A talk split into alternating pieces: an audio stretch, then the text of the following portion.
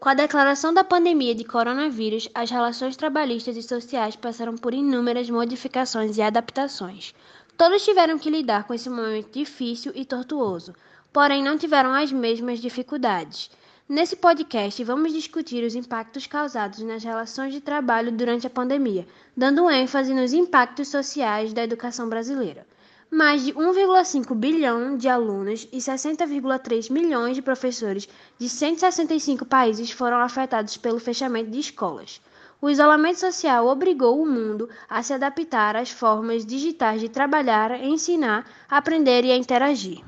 Continuação do ano letivo, foi preciso que as escolas continuassem preparando os alunos para a vida acadêmica. Em consequência disso, professores e professoras tiveram que passar por adaptações quanto à sua rotina e o modo de trabalho. E esse foi o caso da professora Cibele Moraes. E agora vamos entender um pouco de como foi esse processo de adaptação para as aulas remotas. Ok. É, a, primeira pergunta aqui seria é, para a senhora, qual foi a maior dificuldade que a senhora teve que lidar depois dessa pandemia? Olha, Henrique, é uma das coisas que foi mais difícil para mim foi lidar com a plataforma das aulas, né? Apesar do colégio ter dado um suporte de, de ensinamentos, a gente nós tivemos várias reuniões sobre, sobre como é, utilizar a plataforma, como utilizar os livros na plataforma, mas foi muito difícil porque eu não tenho um, uma facilidade com com a tecnologia, diferente de vocês que são mais jovens, né? É. Bom, a segunda pergunta seria a relação entre a senhora professora e os seus alunos continua a mesma ou está é, diferente? É, é diferente só porque a gente não está é, olho no olho, né? Juntos. Mas assim, é, os alunos, eles, como eu tenho uma faixa etária pequena, né, os meus alunos do quarto ano, eles assim interagem muito bem. Eles, por incrível que pareça, dizem, tia, posso ir no banheiro, posso tomar água, não é? São muito respeitosos, conseguem, dentro da limitação de cada um, é, obedecer os comandos, é, os combinados que nós, nós tivemos antes de iniciar a aula, eles conseguem é, cumprir direitinho, são muito re respeitosos comigo, carinhosos, né? Então, assim, a, a relação entre professor e aluno é uma relação muito boa. Ah, muito, ah que bom, que bom. é, e como está sendo essa experiência? Olha, é, uma das coisas assim que me deixou muito feliz com esse modelo novo de aula, porque eu já sou uma professora aposentada, mas ainda estou na ativa, né? Sempre trabalhei com fundamental ou fundamental 1 ou infantil. E uma das coisas assim que me deixou muito feliz foi eu saber que eu posso fazer, né? Que eu, que eu consigo usar a tecnologia apesar de eu ter uma ajuda muito grande da minha filha mais velha, né? Então ela, ela me dá um suporte muito grande, porque aquilo que eu acho que é muito difícil, ela faz, não mãe, é muito fácil, não se preocupe não, eu lhe ajudo, eu lhe ensino. Então, se, talvez se eu não tivesse o suporte dela, eu achasse que fosse mais difícil conseguir, né? E o que me deixa feliz é isso, é eu saber que eu posso fazer, É, e a senhora, é, você acha que as aulas é, presenciais vão voltar quando, mais ou menos?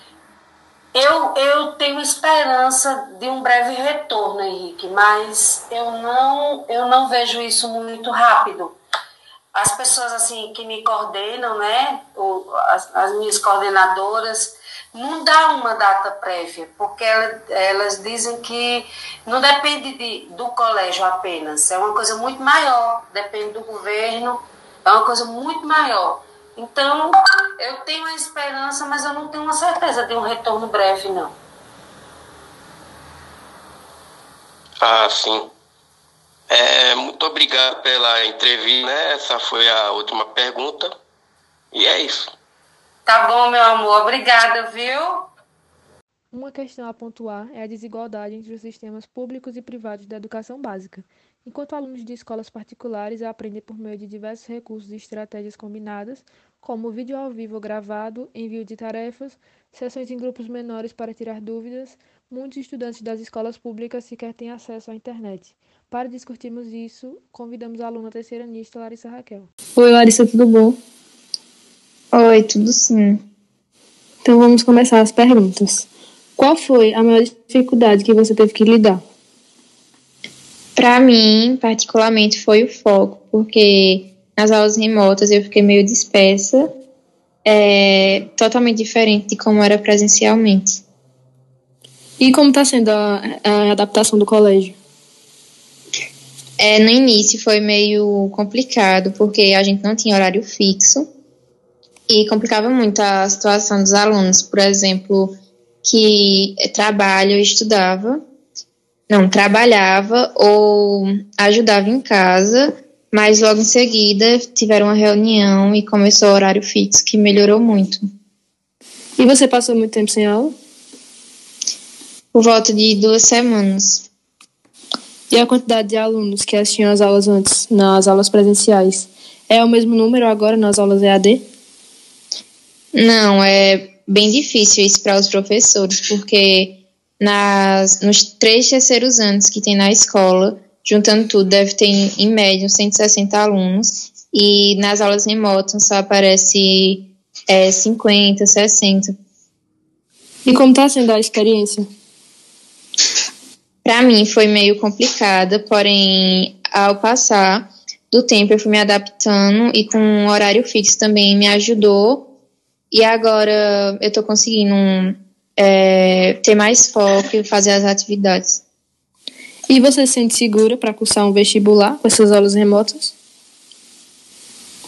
Não muito, eu me sentiria mais segura se tivesse tendo aula presencial, porém me ajuda muito porque como eu comecei a estudar para o Enem, que é o que eu quero fazer, desde o primeiro ano, isso teve uma ajuda para mim. E você acha que as aulas presenciais devem voltar quando? É em torno do ano que vem, porque é muito perigoso colocar a saúde tanto dos alunos quanto dos profissionais da saúde em risco, porque tem muita gente na escola que fica em lugar fechado, então eu não acho muito seguro não. Tá certo, muito obrigada pela sua entrevista. Por nada. Lidar com a complexidade da situação atual não é fácil. Acreditar que o governo e os órgãos públicos estão tomando medidas eficazes para o controle da pandemia é algo que, na maioria das vezes, não é possível. A ética nem sempre é utilizada e decidir o que fazer é difícil. A ética normativa nos ajuda a fundamentar e argumentar decisões e ações. Ela exige responsabilidade e que sejamos construtivos.